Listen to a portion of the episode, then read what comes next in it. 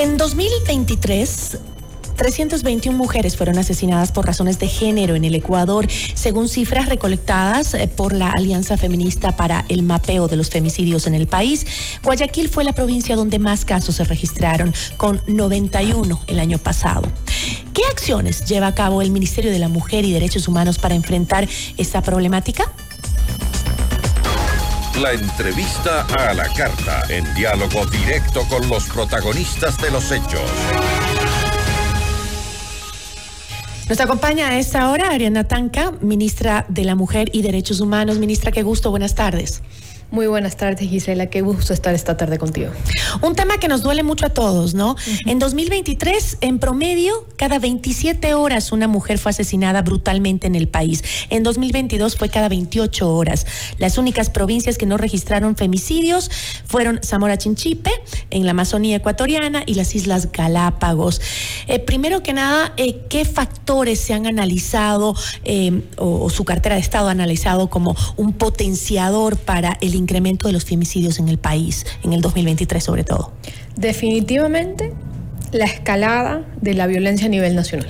¿no? La presencia de grupos organizados, armados, la presencia del crimen transnacional, el fortalecimiento de las redes de narcotráfico dentro del país. Si antes nos azotaba la delincuencia común y la violencia estructural a las mujeres, a eso le sumamos un factor eh, que es muy crítico, ¿no? Esta violencia del narcotráfico.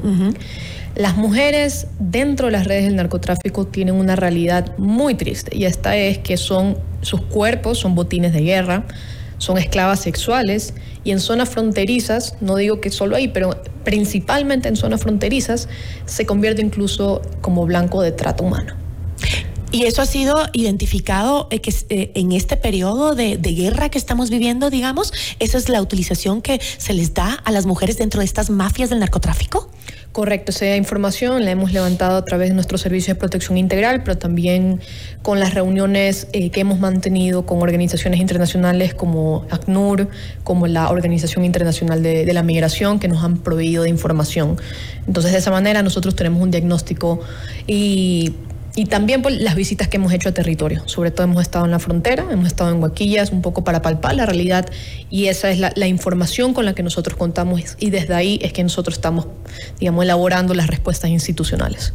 ¿Y esas respuestas institucionales están ya aplicándose en territorio o todavía está en planificación? No, ya estamos aplicándola en territorio y prácticamente es el fortalecimiento de nuestros servicios a nivel nacional. Tenemos que tener algo bastante claro cuáles son las competencias del uh -huh. Ministerio de la Mujer. ¿Cuáles son? Y Derechos Humanos. Nosotros tenemos la competencia de la Rectoría del Sistema Nacional de Prevención y Erradicación de la Violencia en contra de la Mujer, que reúne 22 instituciones del Estado. Asimismo, dar los lineamientos en cuanto a los derechos humanos para todas las instituciones del Estado. Es decir, nosotros no tenemos competencias judiciales ni tampoco en materia de seguridad eh, interna. Pero ¿qué es lo que nosotros sí hacemos ante estos casos de violencia? Es que logramos articular una respuesta interinstitucional según el caso que tengamos. Entonces, muchas veces nos toca trabajar de la mano con el Ministerio de Inclusión Social, con el Ministerio de Salud, trabajamos de la mano con la policía, trabajamos de la mano con muchas instituciones del Estado con quienes ya contamos con convenios justamente para facilitar eh, la acción institucional que tiene que dar el Ministerio. Pero lo más importante para nosotros es la prevención, trabajar muchísimo en la prevención y no solo eh, en la urbe, porque para bien o para mal las mujeres dentro de la zona urbana tienen muchísimo acceso a información eh, y a distintas casas de acogida y a distintos servicios que no solo los da el ministerio, sino también el municipio y la prefectura, como también estamos eh, firmando convenios para ampliar la red estatal de atención, pero la mujer rural es nuestra mayor, nuestra mayor preocupación y objetivo en este momento, proveer de información y luego llegar con infraestructura para que nuestros servicios sean... Eh, Definitivamente son las más vulnerables normalmente, correcto, ¿no? Sí. Eh, ahora, este, eh, yo creo que, que, que, es importante también aclararle a la ciudadanía porque a veces genera confusión.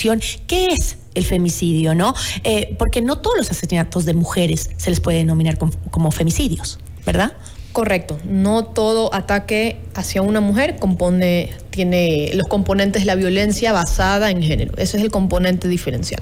La violencia basada en género, es decir, que ocurre una muerte uh -huh. basada en una razón de género. Normalmente, ¿qué es una, una, eh, una razón de género? Que seas mujer, Este, que te quiten la vida por el hecho de ser mujer. Exacto. Pero ¿cómo, cómo se comprueba eso, por decirlo? ¿no?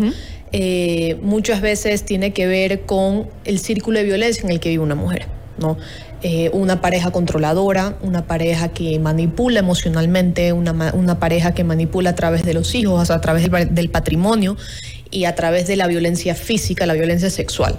Entonces, cuando se presentan uno de los ocho tipos de violencia que reconoce la ley para efectos, eh, la ley violeta, para tener un nombre más corto, es cuando se podemos presumir que ha sido un caso de femicidio.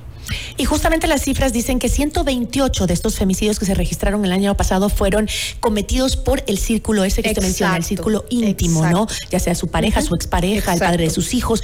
Eh, ¿Cómo, ¿Cómo, puede entonces el, el, Estado atacar justamente la problemática donde más se da, que es en ese círculo cercano, cuando este, eh, es difícil llegar justamente ahí?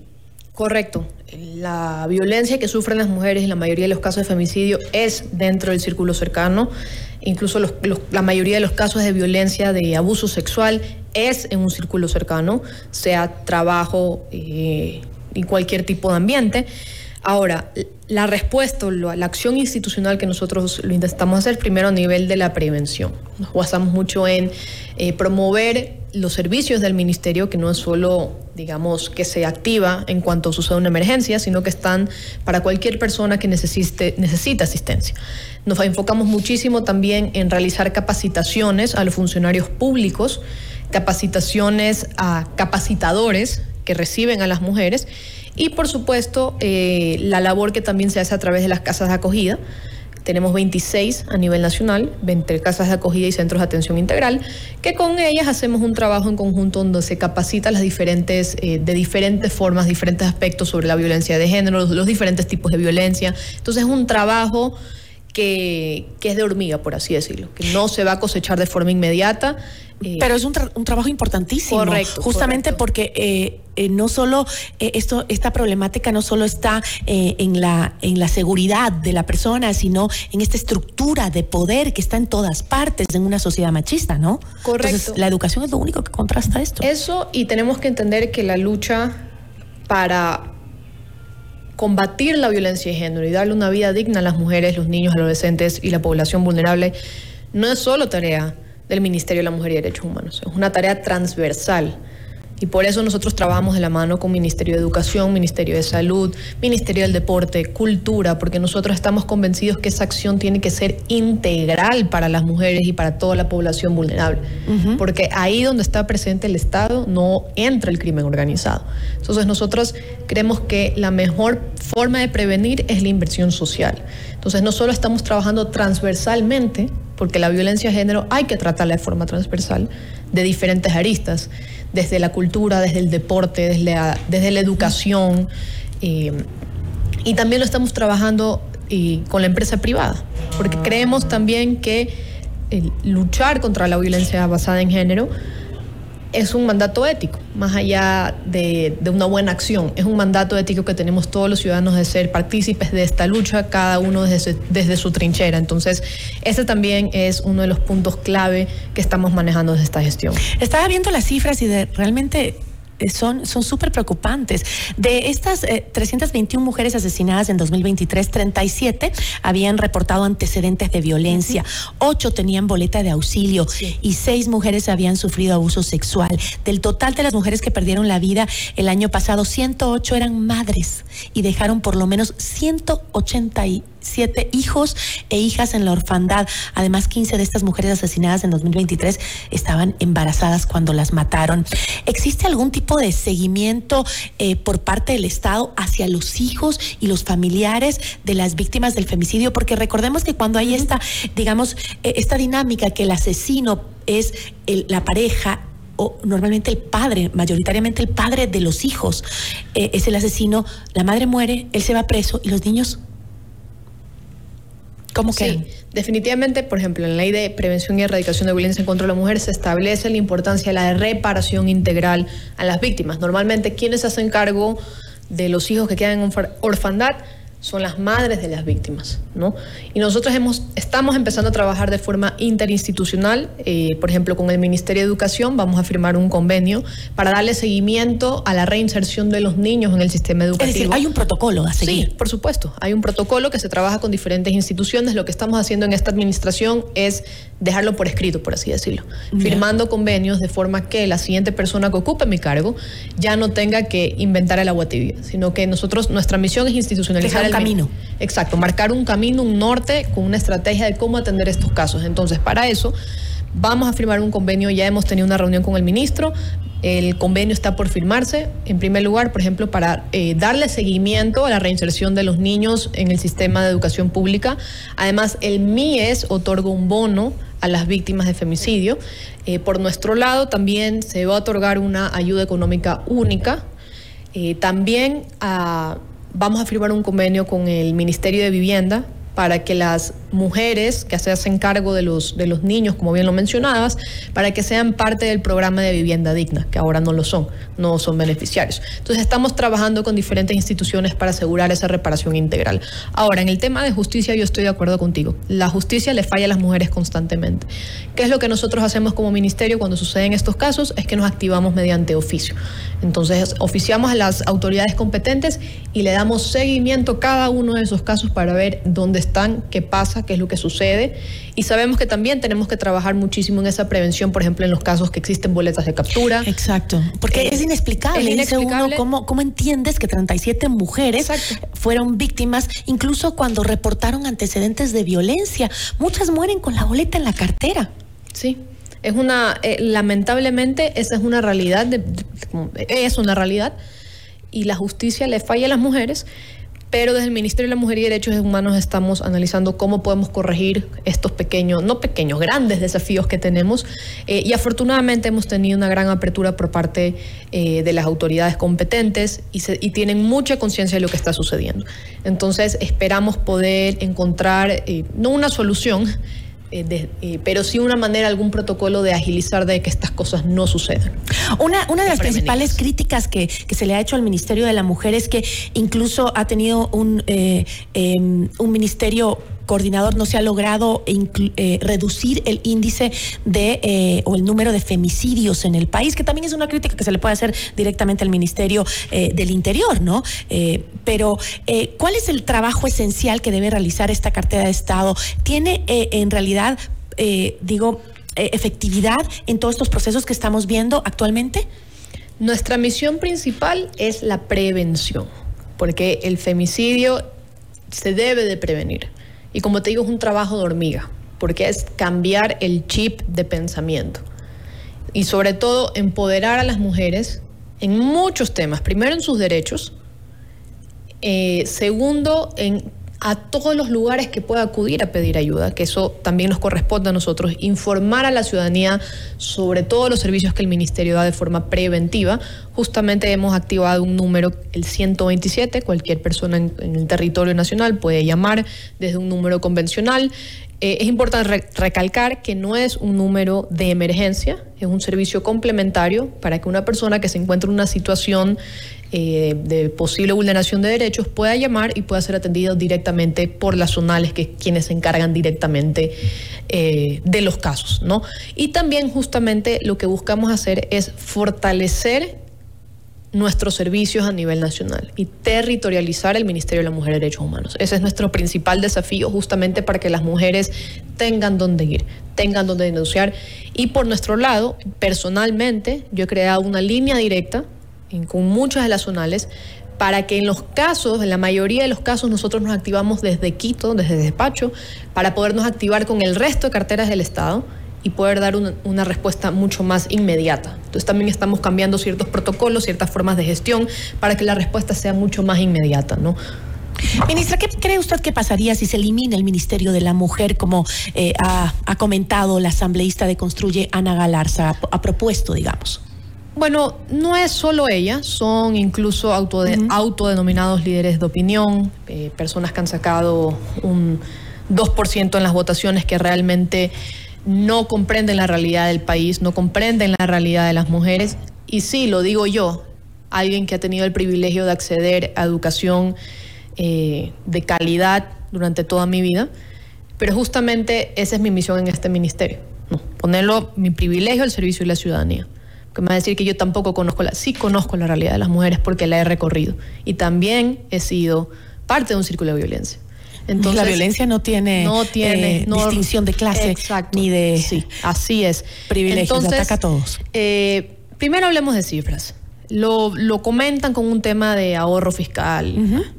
Nuestro ministerio representa el 0.05 del presupuesto general del Estado.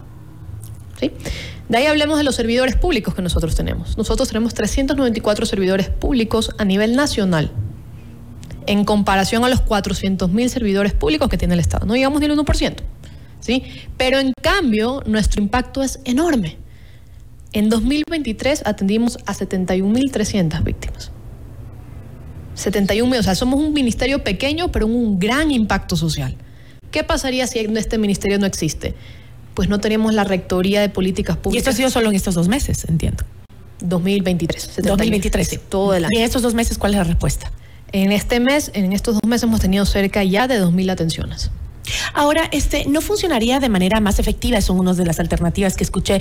Si es que fuera una secretaría adjunta al Ministerio de Inclusión Económica y Social, que es eh, el que se encarga de esta protección social, digamos, también a, los sectores más vulnerables. Ahora que se habla tanto de este tema de, un Estado obeso, ineficiente y quebrado, ¿no? Entiendo que usted, como usted dice, es mínimo, pero el, Estado es realmente... Eh, obeso, grande, y, el gasto eh, es enorme.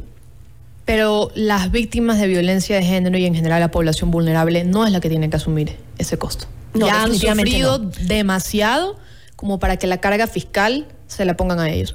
¿Por qué no funcionaría como una secretaría? Te lo cuento. Nosotros elaboramos política pública. Tenemos un nivel de rectoría.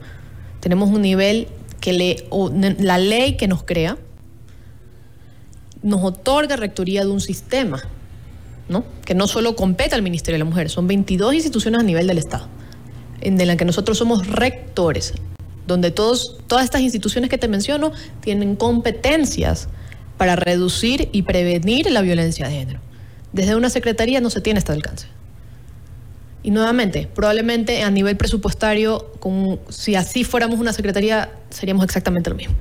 Entonces, hoy tenemos presencia nacional en territorio Hoy, con 394 funcionarios, del que yo les agradezco su trabajo porque su compromiso, me, encantaría poderle contar el gran trabajo que hacen los, en los servicios de protección integral, en los centros Violeta y en las zonales, que no, no se trabaja de 9 a 5 o de 9 a 6.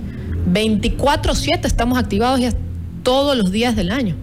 Y personalmente, incluso desde despacho, gestionamos y apoyamos a las víctimas que no llegan. Entonces, si se plantea eliminar el Ministerio de la Mujer, es darle la espalda a las víctimas. Ahora, este, definitivamente es un trabajo titánico el que hay que hacer porque, como usted dice, no solo es el hecho de identificar a la víctima, ayudarla, eh, evitar de que, eh, prevenir, digamos, de que se convierta en una víctima de femicidio, eh, una mujer maltratada, sino también es educar y cambiar una cultura machista y de agresión y minimización de la mujer, ¿no? Y eso, ¿cuánto tiempo nos va a demorar para ver cifras que nos digan estamos bajando la cantidad de femicidios en el país? Mira, ahí hay un informe de, ONU Mujeres que dice que esto nos va a tomar como sociedad en general alrededor de 100 años, poder cosechar lo que hoy se está haciendo. Y por eso es importante hoy apostarle a la inversión, hoy apostarle a la prevención para cosechar. Hoy estamos sembrando para cosechar paz. Entonces, desde esta cartera de Estado cumplimos con todos los protocolos, incluso vamos más allá de nuestras propias competencias y estamos dando nuestro mejor esfuerzo para que lo que estamos sembrando hoy se pueda cosechar en paz, en dignidad y en una vida libre de violencia para las mujeres. Y por eso mi, razón principal dentro de esta gestión, porque yo sé que soy pasajera, aquí en mayo de 2025 probablemente yo no esté aquí, eh, hablando como ministra, ¿no? Pero lo que a mí me importa es institucionalizar este ministerio. Porque en las últimas administraciones lamentablemente no ha existido una visión estratégica futuro de cuál queremos que sea el Ecuador para las víctimas de vulneración de derechos humanos, porque recordemos que no solo las mujeres, derechos humanos también, que todos los ecuatorianos somos humanos, ¿no? Y queremos institucionalizar este ministerio, que existan directrices, que existan protocolos, que existan convenios para que todas las, las autoridades competentes que son parte de este sistema tengan obligaciones con las víctimas. Porque así lo dice la ley, pero nosotros nos estamos encargando de instrumentalizar esa ley en diferentes tipos de acuerdos jurídicos o convenios, justamente para que institucionalizarlo, para que haya un norte, y ese norte no es político, ese norte es por la causa de una, vivir una vida libre de violencia. Eh, tengo que cerrar, pero ya una pregunta nada más. En ese, em, en esa identificación que se ha hecho desde el ministerio de eh, que uno de los em, propulsores mayores de la cantidad de femicidios que hemos tenido en el último tiempo es eh, justamente la violencia que hoy vivimos y las bandas que utilizan a las mujeres como moneda de cambio, digamos, o, incluso este eh, son ellos los principales maltratadores de sus propias mujeres. ¿Cómo se le está capacitando, por ejemplo, a las Fuerzas Armadas y a la policía para que enfrenten un caso de eh, en esta cacería que hemos hecho en contra de los terroristas para que aquellas mujeres que han sido vulneradas y están dentro de esos grupos siendo vulneradas sean identificadas como víctimas. Gracias por esa pregunta, porque de hecho también hemos firmado un convenio histórico con las Fuerzas Armadas, con el al del Comando Conjunto, con la Policía Nacional y también con el ministro del Ministerio de Defensa, que estamos trabajando en conjunto.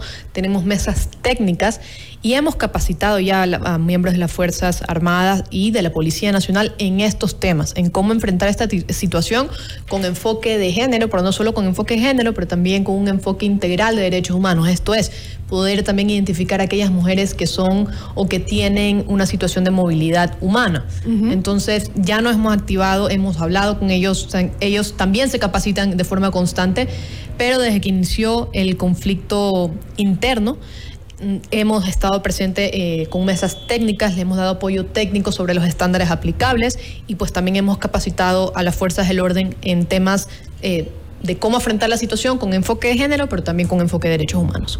Muchísimas gracias, ministra. Le agradezco mucho. Muchísimas gracias por la invitación. Agradecemos a Ariana Tanca, ministra de la Mujer y Derechos Humanos. Regresamos en instantes con Gisela Bayona en Notimundo a la Carta.